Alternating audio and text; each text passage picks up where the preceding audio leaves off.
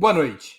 Hoje é 7 de fevereiro de 2023 e está no ar mais uma edição do programa Outubro. Outubro agora é apresentado ao vivo de segundas às sextas-feiras a partir das 19 horas. Cada edição tem um trio fixo de convidados, homens e mulheres, que representam o que há de melhor na análise sobre os acontecimentos nacionais e internacionais. Hoje teremos a participação de Ana Prestes, cientista social, mestre e doutora em ciência política pela Universidade Federal de Minas Gerais, analista internacional e estudiosa da história do ingresso da mulher na política brasileira. Júlia Rocha, médica, compositora, cantora e escritora, autora do livro Pacientes que Curam, é destacada defensora do Sistema Único de Saúde. E Sérgio Amadeu, sociólogo formado pela USP e professor na Universidade Federal do ABC, criador do podcast Tecnopolítica e um dos maiores especialistas em comunicação digital de nosso país. Em nome de Opera Mundi, cumprimento os três convidados. Também informa a audiência uma outra novidade do programa. Faremos o possível para repassar a nossos analistas eventuais perguntas da audiência com prioridade aquelas realizadas por membros de nosso canal no YouTube ou que forem acompanhadas por contribuições através dos super chats e do super sticker. Feitas as devidas apresentações, ao trabalho. Passo a primeira pergunta de nossa noitada. Em várias das principais questões nacionais, o presidente Lula parece como ala esquerda de seu próprio governo. Podemos identificar essa situação no tema militar, no combate à taxa de juros e à independência do Banco Central, na demarcação contra a ajuda militar prestada pelos Estados Unidos e a Ucrânia. Seus ministros aparecem quase sempre bem mais moderados e apagados, quando não falando outra linguagem, até defendendo outra posição. Vocês interpretam e analisam essa insólita arquitetura da Frente Ampla, na qual o presidente se expõe mais que o restante do governo, ao invés de cumprir uma função arbitral? A primeira a falar, Ana Prestes. Boa noite, Breno, Serginho, Júlia, toda a nossa audiência, quem está aqui também nos bastidores do Ópera. É, bom, eu acho que isso é próprio da composição da Frente Ampla, Breno, como você disse. É um governo muito diverso, foi necessário que se fizesse essa, essa um, composição, essa grande coalizão de forças para que se pudesse imprimir uma derrota ao governo Bolsonaro. E eu acho que também isso é próprio de um governo que está começando. Eu acho que nos últimos anos todo o foco foi na derrota da ameaça, das ameaças à democracia, na derrota do, do, governo fascista do Bolsonaro. Então, esse foi o foco. E poderia, a gente poderia pensar até que isso pode ser consequência até da forma de se montar o projeto de governo, uma vez eleito, no né? projeto que foi apresentado para a sociedade, mais em linhas é, gerais e hoje como você, cada um desses ministérios incorpora esse projeto. Isso também se viu muito na transição. Eu estou aqui em Brasília, a gente acompanhou bastante a transição, que foi muito desigual em, em, em diferentes pastas, digamos assim, ou diferentes áreas. É, e também a depender da, in, da imprevisibilidade de quem assumiria cada um dos ministérios. Como você, como o presidente Lula precisou fazer essa composição tão diversa e muitas vezes até aí nós falamos disso aqui ano passado no programa Outubro, das diferenças entre, nós falamos disso, nós falamos, por exemplo, quando a gente falou de Haddad e Tebet, quando a gente falou do Múcio no Ministério da Defesa, o Serginho está rindo aí, porque a gente falou bastante sobre isso. Então isso acabou acontecendo como a gente analisou ali. E há um histórico também do presidente Lula, e eu acho isso muito positivo, um presidente muito diferente do que foi eleito e que assumiu em 2003, um presidente muito mais maduro, com uma leitura muito mais aprofundada é, de mundo, das contradições brasileiras, muito mais seguro, então com muito mais capacidade de é, atacar os pontos nevrálgicos, coisas que os seus ministros não têm conseguido muito fazer, até também por é, dificuldade ainda de saber se estão bem estáveis nos seus postos. Muito bem. Júlia Rocha com a palavra. Está sem som. Breno, eu e todos, prazer estar aqui. Boa noite, essa estreia. Estou feliz por isso. Eu acho que a forma como Lula se posiciona, né, tensionando a, as coisas à esquerda, eu tenho para mim que, mais do que um contraponto ao ministério dele, alguns dos ministros do, do Lula, é também uma forma de ele ser uma espécie de maestro da opinião pública. Ele meio que aponta para onde que a opinião pública precisa estar tá com ele, porque afinal de contas ele é esse elemento carismático, esse elemento popular, né? O, o cara que trabalha aqui na esquina não vai acompanhar o que, que o, o Haddad e a Tebet estão falando, mas vai acompanhar o que, que o Lula está dizendo. E, de certo modo, o que ele diz forma também opiniões, né? E uma parte das falas dele que vem sendo recorrente é que ele faz esse chamado, né, para que os movimentos sociais, a esquerda organizada, tensione as demandas à esquerda, né? Também acho que um ponto importante é que a gente não pode desconsiderar que esses ministros respondem ao presidente, né? É o Lula que é o presidente. Nesse sentido, é, também o, o, uma forma de tensionar esse debate à esquerda e de, e de uh, fazer com que se arraste essa força nesse sentido é também cobrando Lula sobre as falas dos seus ministros, né? Quando a gente vê, por exemplo, que num momento como esse, a gente tem é, ministros importantes falando mais de austeridade, de ajuste, de corte de gastos do que de pleno emprego, de aumento do salário mínimo, de, de um combate é, muito intenso e radical à fome, por exemplo, à, à, crise climática, enfim, aos direitos das mulheres, das minorias, a gente realmente precisa é, é, questionar né, o, o, dono dessa o dono desse governo, né, o, o líder desse governo, para que a gente é, realmente faça esse tensionamento.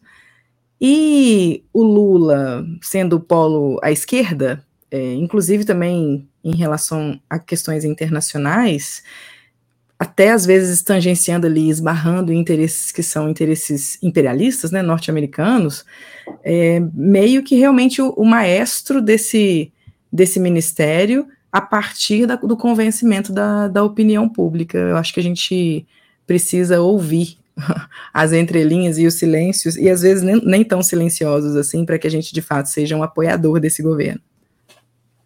Sérgio Amadeu da Silveira. Olha, Breno, eu acho a sua pergunta muito perspicaz, mas eu queria dizer que o Lula ele está. Ele acha perspicaz, mas acabou com a pergunta, né? Mas Uma... acabei com a pergunta, vou explicar por quê, é um ponto de vista. Perspicaz, ponto. Aí você fala, mas é, acabou com a pergunta. Mas não, não, a pergunta é muito boa. É, ocorre que o Lula ele não está fazendo declarações tão à esquerda assim. Ele está tão à esquerda dos seus ministros. É um governo cauteloso, eu concordo com a Ana, concordo com a Júlia, é um governo que está é, com seus ministros preocupados em mostrar eficiência, está é, tá preocupado muitas vezes em ficar quieto onde não deve ficar quieto. É, por quê? Porque é um governo que quem está nos bastidores aí de Brasília correu muito a ideia de que era um governo 3 em 1, né? Que esse primeiro ano era de teste, mas na verdade esse governo vai ser reordenado. O Lula, ele faz muitos testes, efetivamente. O Lula sempre foi o mediador dentro das forças políticas que ele comanda, seja dentro do PT, seja do primeiro e do segundo governo dele, e ele continua fazendo isso. Agora, o país viveu uma situação muito delicada, vive muito delicada, gente.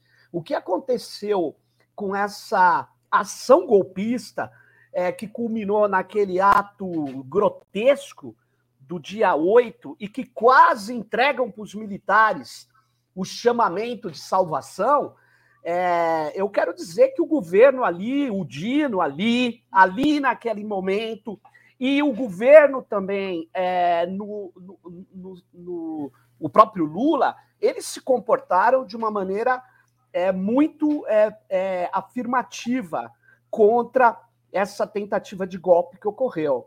Agora, eles precisam continuar. Eles precisam romper a tutela militar. E a cada dia que passa, eu tenho dito isso onde posso, nós vamos perdendo tempo. Nós vamos perdendo tempo, porque eles estão fragilizados e vão se recompondo.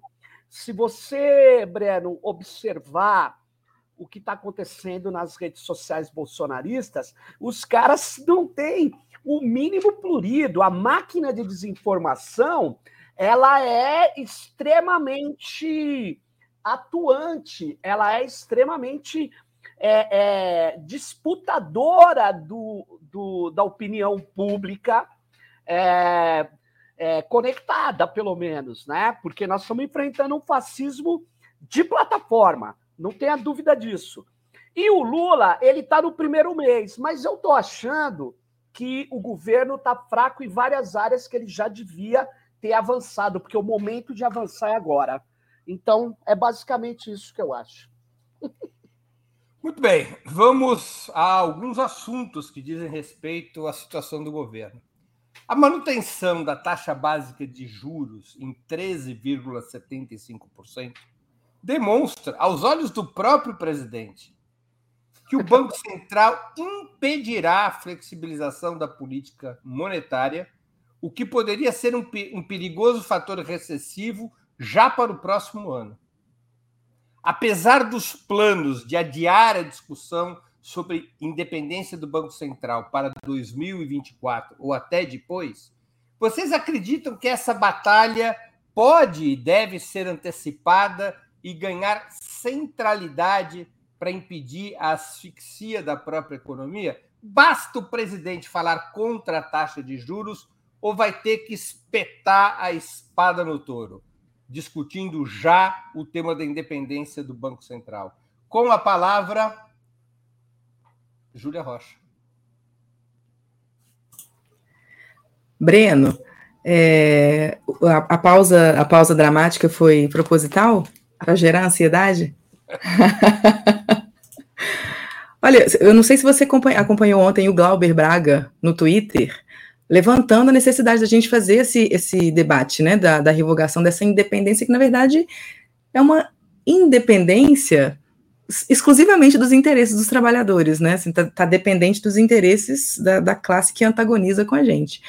Eu acho que é importantíssimo que a gente faça esse, essa, essa pauta, né, avançar, é, esse debate avançar, e que forme politicamente e que discuta isso dentro da esquerda, porque esse é o nosso papel, porque eu tenho a mesma impressão que você, que nós não temos tempo. Imagina que um governo como esse, que ainda tem os olhos dos eleitores ah, ah, atentos, os olhos e ouvidos, né, para conseguir é, levantar a importância de se debater a independência do, do Banco Central, deixar para fazer isso em 2024, às vésperas das eleições municipais. Eu acho que é um risco muito grande, inclusive porque é justamente esse ponto que pode gerar um, um uma limitação da potência econômica, da, das mudanças econômicas que esse governo poderia gerar, e aí uma, uma, uma realidade de indiferença para a classe trabalhadora do que é a sua qualidade de vida, do que melhorou ou não da sua qualidade de vida com a mudança do governo. E aí a gente vai estar tá num cenário de, de recessão ou de estagnação econômica, com a, a trabalhadores precarizados, empobrecidos, indo votar em 2024 para escolher os prefeitos que vão assumir, os prefeitos e os vereadores, enfim, que vão assumir é, os seus mandatos no ano seguinte. Eu acho que é muito arriscado, a gente precisa fazer isso o quanto antes. Concordo que não temos tempo. Sérgio Amadeu. Olha só. É, é, ontem, se eu não me engano, o Campos Neto, presidente do Banco Central, ele foi, ele estava em Miami, algum lugar ali dos Estados Unidos. E aí ele, ele disse: quanto mais independente você é, mais eficaz você é. Querendo dizer que a política monetária tem que comandar a economia brasileira. O que está em discussão agora, vamos falar a realidade, é que os banqueiros eles disseram: olha, quem manda na economia do Brasil somos nós. A ideia da independência do Banco Central simplesmente é essa: que a, o monetarismo voltou, o monetarismo comanda, e que toda a política fiscal de rendas tem que estar subordinada à política monetária. E não é a política monetária do Haddad, é a política monetária dos banqueiros. Então, a questão é: esse é o braço de ferro. O que, que eles estão querendo fazer agora? Eles estão querendo manter uma taxa de juros que implica essa taxa de juros sobe a dívida pública. Todo mundo sabe. Por quê? Porque como é que você controla a taxa de juros? Com o título da dívida pública.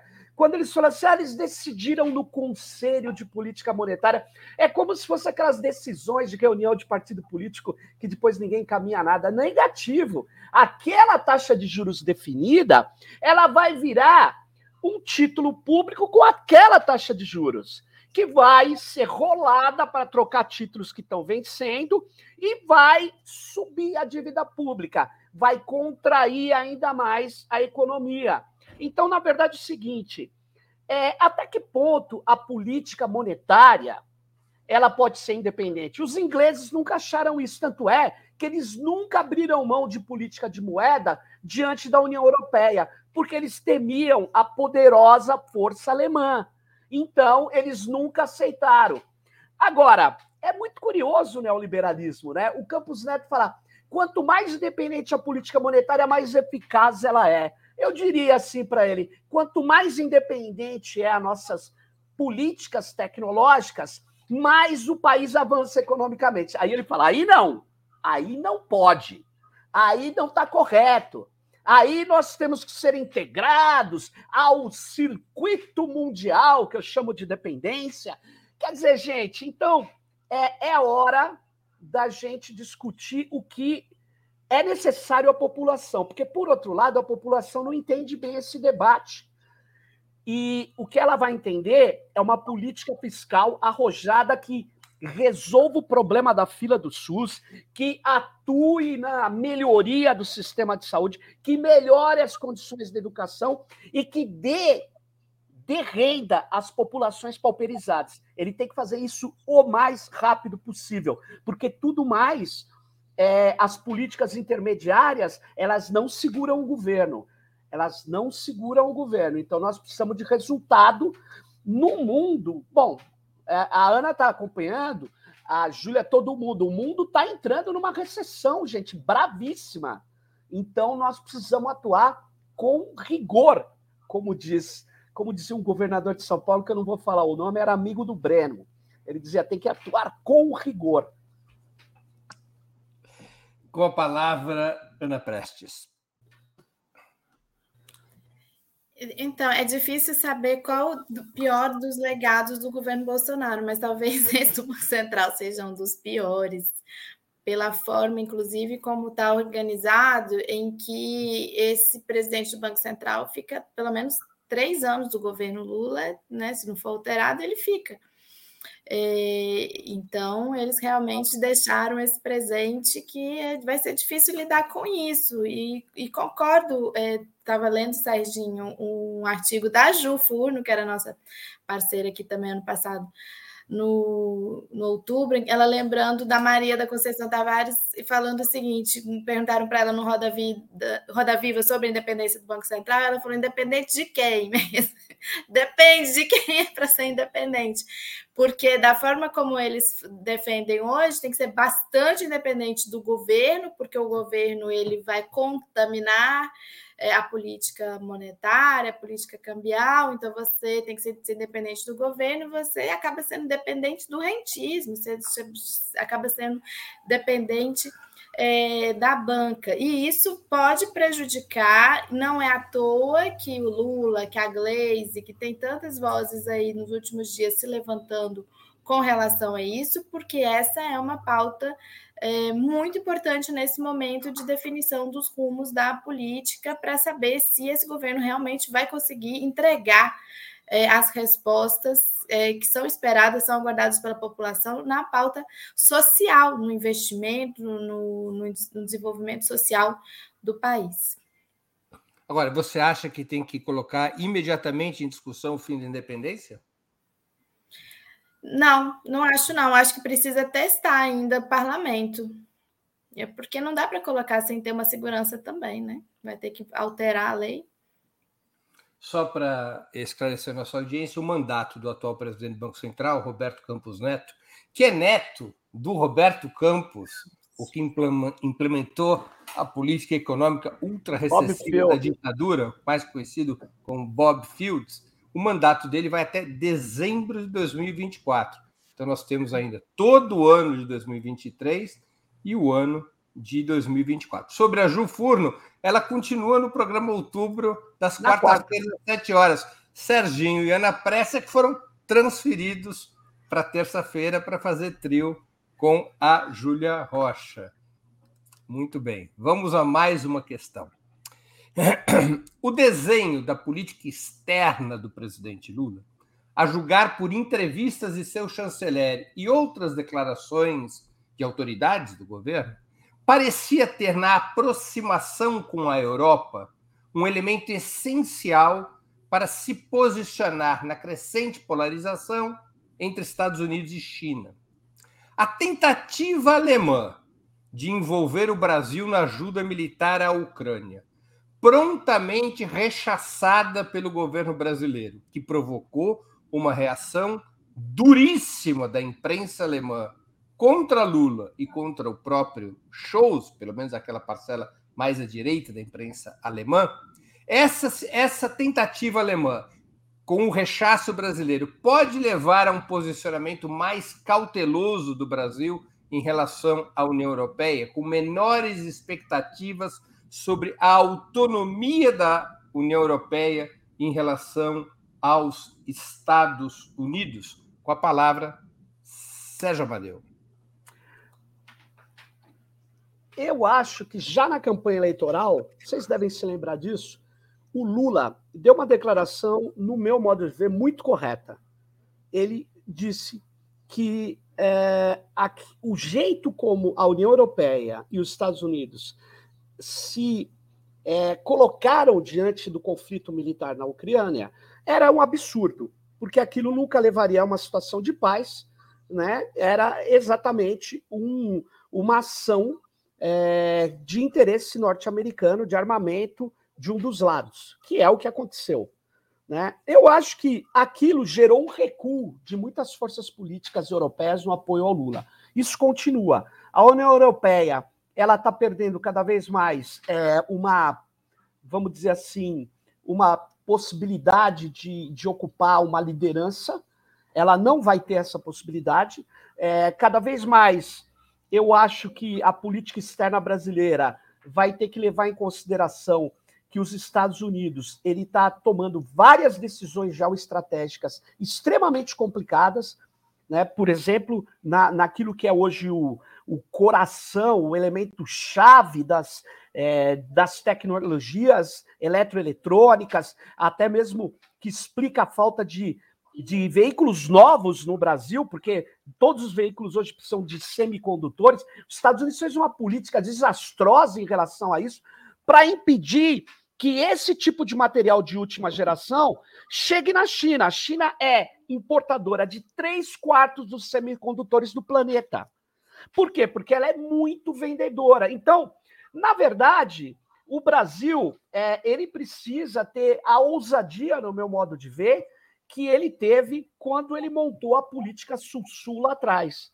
Né? Eu acho que o mundo é bem diferente daquele momento, mas a União Europeia é uma aliada, é muito mais aliada que os Estados Unidos, mas eu vou dizer, é, nós não, não vamos ter como quebrar a pretensão alemã que comanda a União Europeia rumo ao militarismo, rumo a novamente avançar é, tentando se aproximar formar um bloco na prática com os Estados Unidos, violando os interesses econômicos da China. A China não está com polícia como polícia do mundo em todo lugar. Quem está fazendo, continua fazendo isso, são os Estados Unidos. É, então, eu acho é, que a política externa brasileira ela, ela tem, por outro lado, um elemento crucial, que é a dimensão ambiental, que hoje adquiriu uma, uma, uma força enorme no, nos debates internacionais. E o Brasil, ele pode é, se colocar de uma maneira mais aguerrida, mais, mais firme, dirigindo, liderando essa questão. E aí ele faz, ele faz uma jogada com a opinião pública europeia. Ele pode fazer isso. Agora, os interesses é, da Alemanha, os interesses é, de várias lideranças eu, europeias são muito difíceis para o Brasil engolir e não se aliar automaticamente com o, o belicismo que está em curso. Com a palavra, Ana Prestes.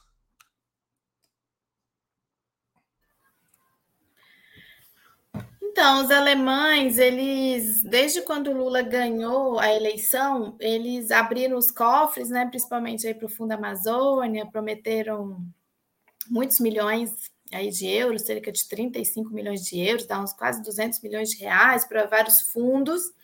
É, deram muita prioridade para a posse do governo Lula, mandaram o presidente, o Steinmeier, agora veio o Scholz, primeira grande autoridade assim europeia a vir com o Lula já eleito, tem uma série de ministros, mas eles vieram com um, um, pacote, um pedido um pouco complexo. E até me surpreendeu a virulência com que, é, inclusive, a imprensa, compartilhei isso com o Breno outro dia, a imprensa alemã ela reagiu à resposta do Lula. E também não foi só o Lula, o Fernandes também na Argentina também foi sondado, foi abordado para cooperação militar com a OTAN, não é? Com a Alemanha, com a OTAN, para embarcar nessa é, nesse desastre que tem sido a condução é, via OTAN desse conflito Rússia Ucrânia, que já poderia ter sido mediado, já poderia ter sido dialogado, já poderia ter sido dissuadido, caso as forças ocidentais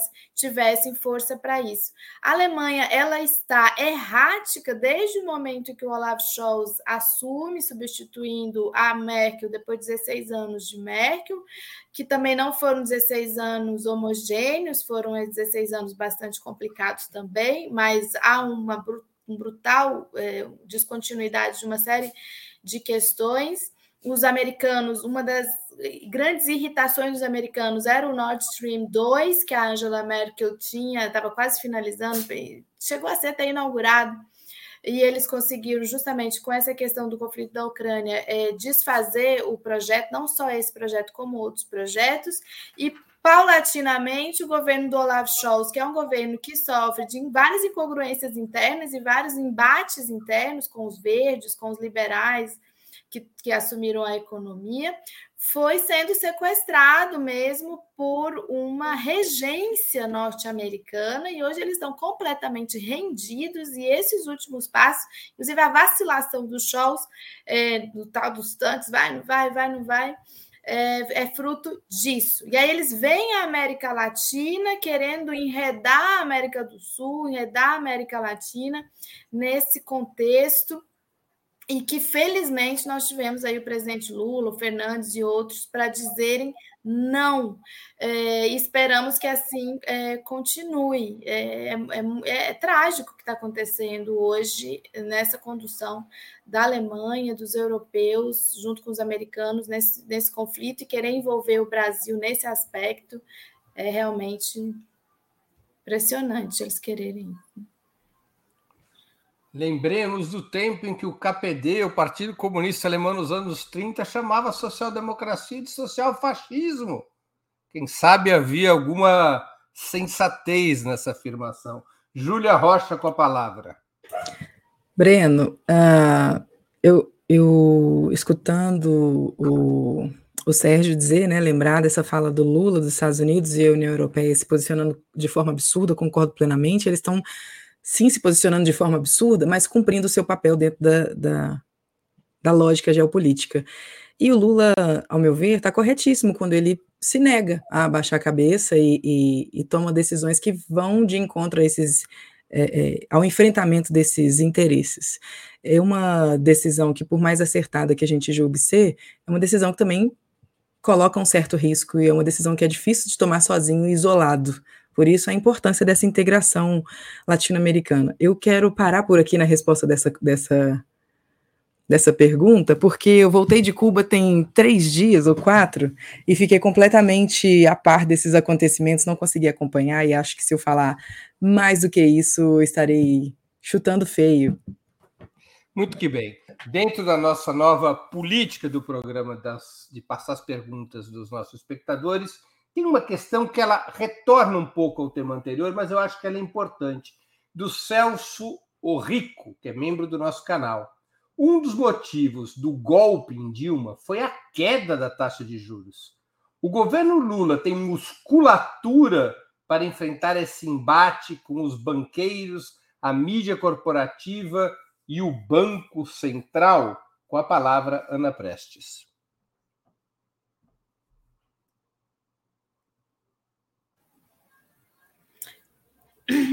Eu acho que eu vou, vou até ler aqui a pergunta de novo. É, um dos motivos do Galvin Dilma foi a queda da taxa de juros. O governo Lula tem musculatura para enfrentar esse embate com os banqueiros, mídia. Então, acho que esse é um debate que a gente já fez aqui na primeira parte do programa, quando a gente conversou sobre o Banco Central. Até teve um outro comentário aqui no chat que eu achei interessante, porque quando o Breno me pergunta se o governo deveria partir para isso já, né, para tentar mudar isso já, eu falei que eu achava que não, que achava que o parlamento tinha que ser testado tem um, um, outro participante aqui que falou o seguinte: mas será que mais para frente não vai estar mais difícil ainda, não vai estar mais complicado ainda? A gente vai estar com menos é, força, né? Ele fala que é, o Rui Abreu não vejo que o passar do tempo venha ajudar o governo Lula no arranjo de forças para abordar certos temas cruciais. Se agora não der, mais tarde será pior. Então, esse é o dilema do começo de governo e qualquer começo de governo. Eleger as suas prioridades, os embates que vai é, enfrentar neste momento, que são os, os, famosos 100 dias, aí, os primeiros 100 dias de governo, e comprar essas brigas, reunir forças para comprar essas brigas. Então, pela nossa avaliação aqui dos três, Júlia, eu, Serginho, no começo, essa é uma questão muito importante, a questão é, do Banco Central, a questão da regulação é, cambial, regulação monetária, que, tá, que cabe a um Banco Central que foi deixado de presente aí como um legado nefasto do uh, bolsonarismo e do Guedes, né? Do Paulo Guedes, obra do Paulo Guedes e do, e do Bolsonaro. Então, isso é uma coisa que, se tiver força agora para mudar no parlamento, acho que tem que partir para cima. Júlia Rocha com a palavra. Eu acho que se, o momento, se existe um momento, ou vai existir um momento que o governo Lula tem musculatura para fazer esses enfrentamentos mais doloridos, né? Vai ser agora. Eu fico pensando se o governo Lula vai ter musculatura para conseguir governar num segundo ano de mandato com recessão, graças a uma taxa de juros alta. Essa é a minha pergunta. Sérgio Amadeu. Olha, eu vou na linha tanto da Júlia quanto da Ana. Eu acho que não é tão simples, mas é agora o momento de você colocar algumas coisas que te permitem governar. Uma delas é a tutela militar, por isso que eu acho que a gente tem que ir para cima e, e, alterar o artigo constitucional que dá o poder aos militares de interferência na vida civil e na ordem pública. Segundo, eu acho que isso é, tem que ser feito logo, junto, ou logo depois, tem que ser feito um acerto para poder ter condição de governar, é, e ter condição de governar é de atender aos apelos de uma população que está é, que, que, voltou a ser é, uma população faminta, extremamente pauperizada, com uma alta concentração de renda. Eu não tenho ilusão que o Lula vai conseguir mexer na estrutura de classes, de concentração de renda. Não é disso que eu estou falando. Eu estou falando de diminuir os níveis de pobreza. Que é, você vê, que já alguns articulistas, por exemplo, do UOL, articulistas, que, que elas estão falando? Ah, o Lula está virando a Dilma 2, o Lula 3. Por quê? Porque, na verdade, são as vozes dos banqueiros, é a Faria Lima que pulsa na imprensa. O pessoal de patinete que está ali. De patinete? É, patinete que fica andando de patinete ali na Faria Lima, aí depois, descoladamente, tudo pichuchura, sobe naqueles prédios e decide que o mercado está sendo acuado por esse pessoal que fica falando de pobreza, sendo que temos que pensar a riqueza, o futuro, e ninguém deles está preocupado com a sacanagem das lojas americanas, que no final das contas vai sobrar para o governo. Eu estou dizendo o seguinte: nós é, temos que, que calcular bem. Eu acho que tem uma, uma, é, um número de parlamentares aí suficiente, dá para fazer uns acordos. Eu acho que é hora de pegar algumas coisas escolher os inimigos. Eu não sei se foi a Júlia ou a Ana que falou, é isso. Porque governar não se faz governo sem você deslocar interesses num país tão desigual. Então a questão é o seguinte: quais interesses nós vamos ter que deslocar? Eu sei que aí o Denilson, é, só para terminar, ele fala: é, mas nós não vamos. Foi o Celso, né? Nós não vamos é, cometer o mesmo erro da Dilma. O erro da Dilma não foi esse, né, gente? O erro da Dilma foi fazer o estelionato eleitoral, né? Desculpe pela palavra dura. O erro da Dilma foi no de, de botar um cara do Bradesco para dirigir a economia, foi, é, foi acreditar na, na magia neoliberal. É a minha opinião. Então eu paro por aqui. Muito que bem. Antes de continuarmos, eu queria pedir a vocês a que contribuam financeiramente com Opera Mundi. Há seis formas de fazer. A primeira é assinatura em nosso site, operamundi.com.br apoio. A segunda é se tornando membro pagante em nosso canal no YouTube. Basta escolher, basta clicar em Seja Membro e escolher um valor no nosso cardápio de opções. A terceira e a quarta contribuindo agora mesmo com o Super Chat ou super sticker. A quinta, através da ferramenta Valeu, valeu demais, quando assistirem aos nossos programas gravados. A sexta é através do Pix. Nossa chave no Pix é apoia.operamundi.com.br. Vou repetir nossa chave no Pix. apoia.operamundi.com.br. A mais eficaz de todas as armas contra as fake news é o jornalismo de qualidade. Apenas o jornalismo de qualidade coloca a verdade acima de tudo. E esse jornalismo que a Opera Mundi busca oferecer todos os dias depende da sua contribuição, do seu engajamento, do seu apoio, do seu bolso, lamento informar. Não importa o valor com o qual possa contribuir ou possa ou deseja contribuir, ele sempre será bem-vindo. É assim que a imprensa independente se financia. Não é igual ao Banco Central independente. A imprensa independente precisa do apoio dos seus espectadores e dos seus leitores. Vamos a mais uma questão. Os líderes governistas, especialmente no parlamento, celebraram a composição das novas mesas do Senado e da Câmara dos Deputados como um sinal de que o Palácio do Planalto terá maioria congressual, calculada em um piso de 42 senadores, embora o Rodrigo Pacheco tenha tido 49 votos, 42 senadores, a soma dos senadores que compõem, dos partidos que compõem o governo. E 262 deputados. Há muita alegria na voz dos líderes governistas. Eu já tive a oportunidade de entrevistar alguns deles nos últimos dias. Vocês concordam com essa compreensão de que o governo já tem uma maioria congressual? Ou o presidente Lula e seus ministros deveriam apostar com maior ênfase na mobilização da opinião pública, na mobilização social em favor das medidas fundamentais defendidas durante a campanha eleitoral. Com a palavra, Júlia Rocha. Breno, desculpa, meu telefone chamou aqui, até me desconcentrei.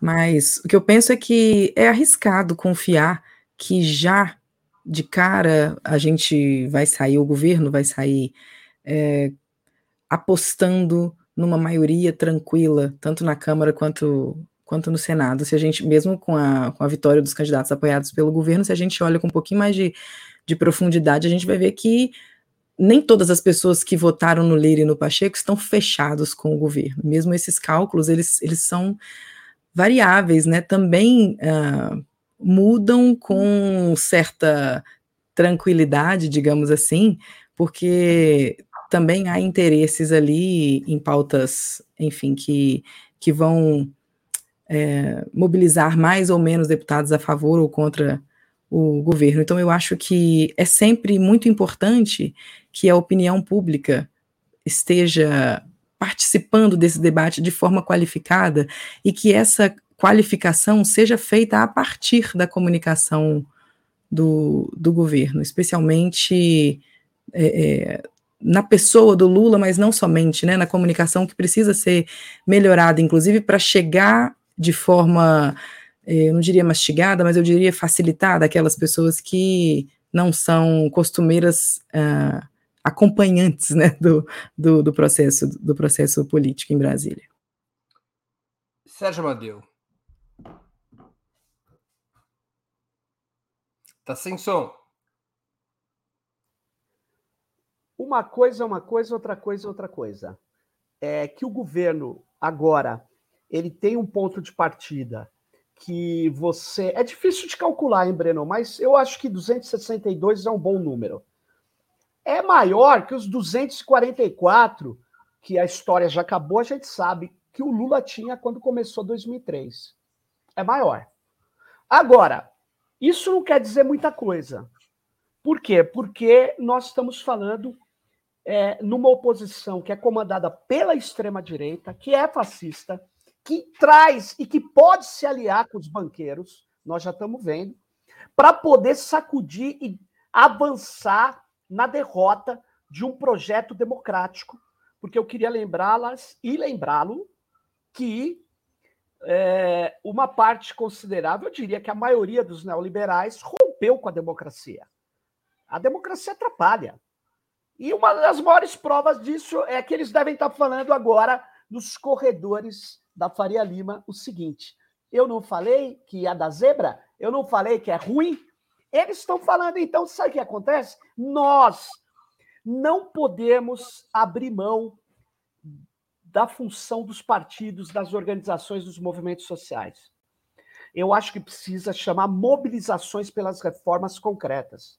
Precisamos voltar a observar que a luta política ela precisa de mobilização. Eu sei que por causa da internet, um monte de cara de esquerda da velha guarda começou a falar que participação atrapalha. Não, a participação é a única solução que a gente tem. Seja a da rua e a das redes. Só que a das redes, ela não não avança do jeito que é necessário se ela não adquirir o espaço dos atos, das ruas, das manifestações. E aí, sabe o que acontece? Eu acho que a gente está já começando a jogar de lado. A gente fica falando, ah, vamos combater desinformação. Combater desinformação é fundamental. É uma luta fundamental, digital, principalmente nas redes. Só que não é a única coisa. É preciso mobilizar por pautas concretas. Nós precisamos organizar as pessoas para defender direitos. E isso requer, novamente, organização de massas, organização de base. Aí você fala, ah, que coisa tão demodê. Ai, eu prefiro, sei lá, ficar comentando no WhatsApp. Comentar no WhatsApp não é contraditório com a organização da população. Então, gente, use o WhatsApp para organizar. Eu não gosto do WhatsApp, eu acho um duto de absurdos, acho que é do grupo Meta, acho que a gente tem que usar. É verdade isso que a gente está falando. Eu escrevo para ele, ele nunca me responde. Eu não respondo, eu não uso. Eu, eu uso Telegram, Signal, uso Discord, uso. Gente, a gente podia ter servidores de e-mail nosso, servidores de mensagem instantânea, mas isso aqui é demodê. Porque o legal mesmo é ser moderno e estar em diálogo com os pichuchura. Para com isso, gente. É hora de ocupar o espaço que a esquerda percebeu. Porque se ela não faz isso no vago, na, no vazio da história, ele vai ser preenchido pelos radicais fascistas. É assim na história do mundo. Foi assim e tem sido assim. É isso aí. Com a palavra, Ana Prestes. Eu discordo dessa avaliação desses parlamentares que acham que já está tudo. Gente, eu discordo muito. Discordo, inclusive, dos números. É, se a gente for olhar friamente os números, base mesmo, assim, né, dos partidos que estavam no, na eleição, que você tem uns 150 no máximo, né?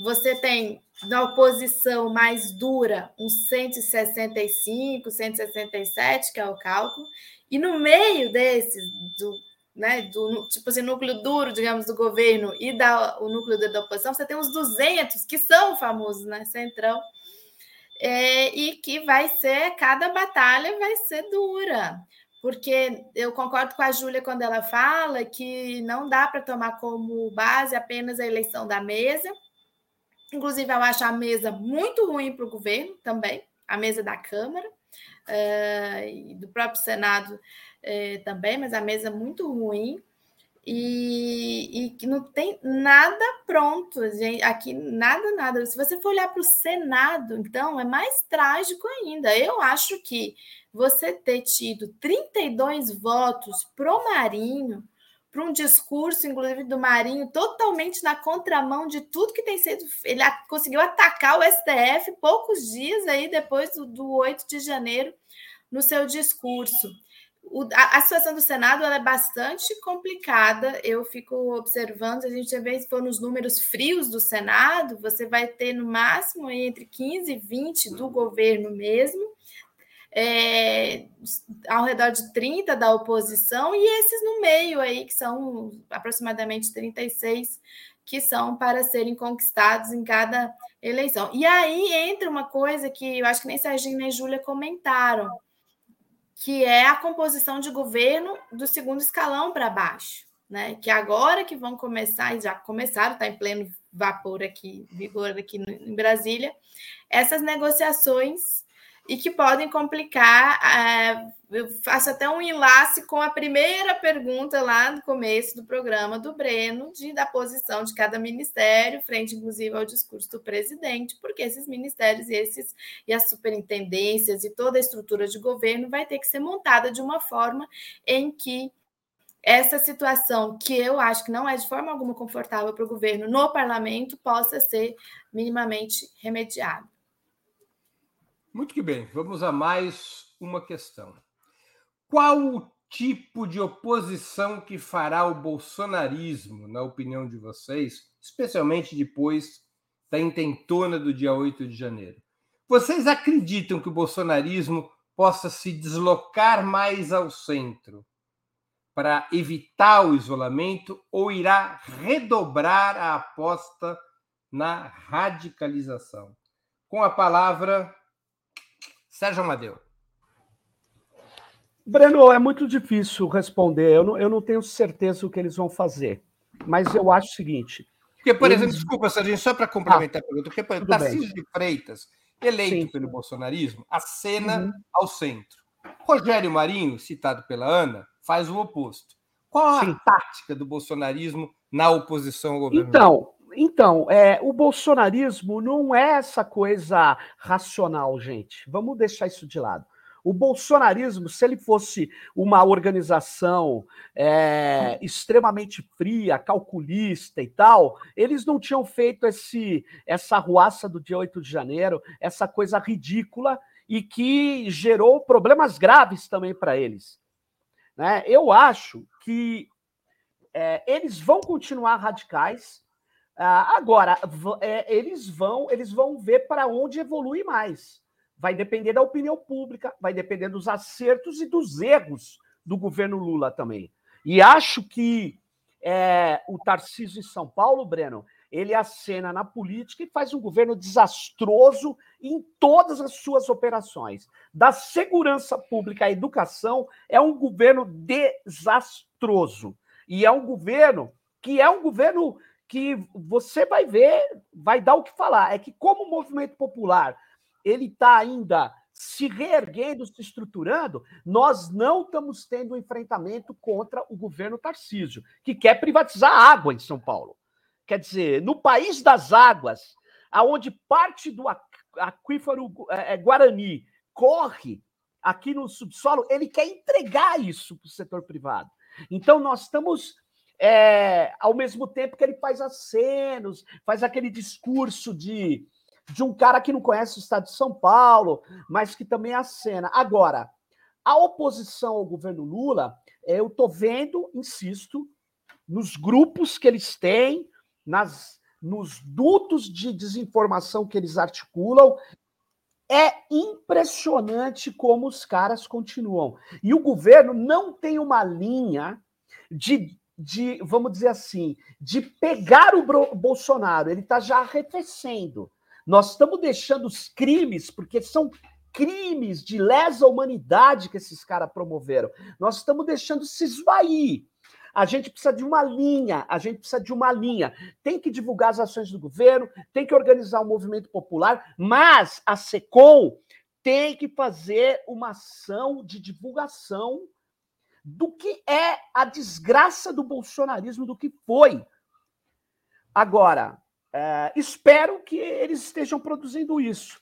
Né? E uma última coisa é assim: eu acho que eles vão ficar no pêndulo. Eles vão bater uma aqui, uma ali, porque tem um pessoal deles que é de operação extremamente precária, só sabe é, organizar coisas assim, sem pé nem cabeça. Eles têm uma base que eles mobilizaram, que eles precisam manter mobilizadas. E a base mobilizada do fascismo, ela requer conteúdos fascistas.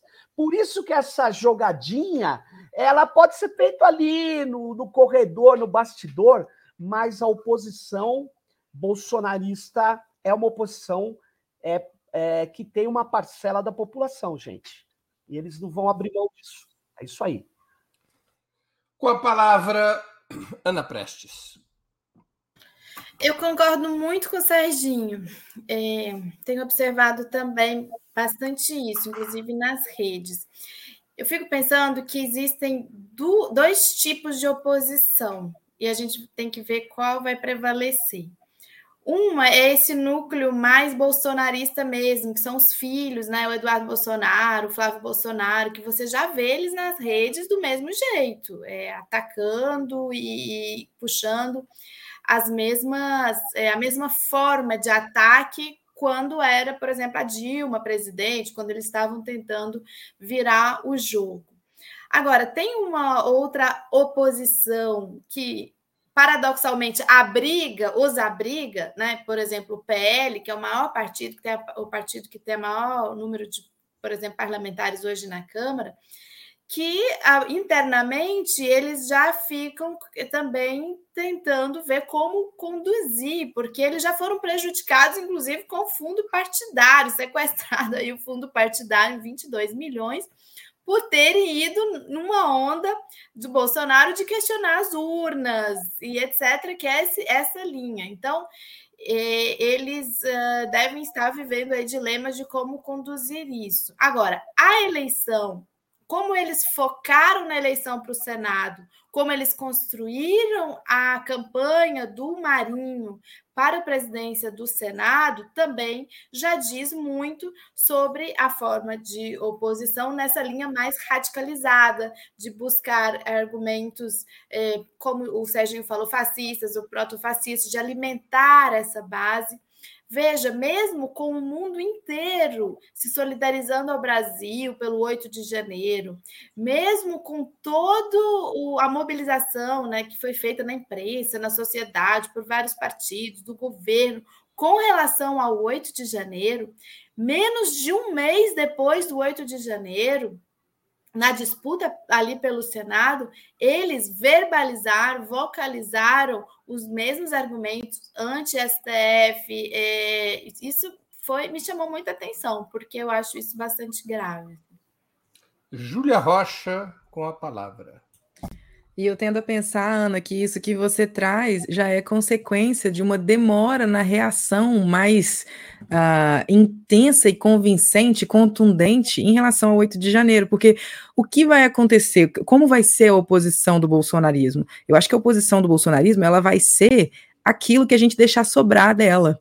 Né? Quando a gente opta por não uh, reagir a uma tentativa de golpe militar, como aqui aconteceu é, no dia 8 de janeiro, da forma como uma tentativa de golpe militar merece ser é, é, coagida, rechaçada, a gente abre brechas para que esse movimento golpista e essa oposição fascistoide cresça. Então, eu penso que é, é importante que a gente entenda que o nosso avanço com radicalidade diante dessa extrema-direita que no Brasil é bolsonarista precisa é, ser consequente, né?